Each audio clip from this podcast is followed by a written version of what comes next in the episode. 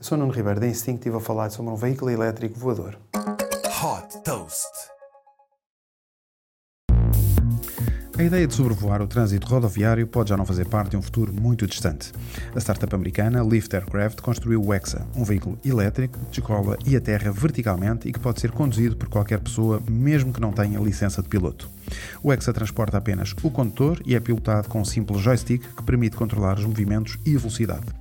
A altitude é ajustada automaticamente pelos computadores de bordo, que também gerem a descolagem e a aterragem e que tanto pode aterrar em terra como na água.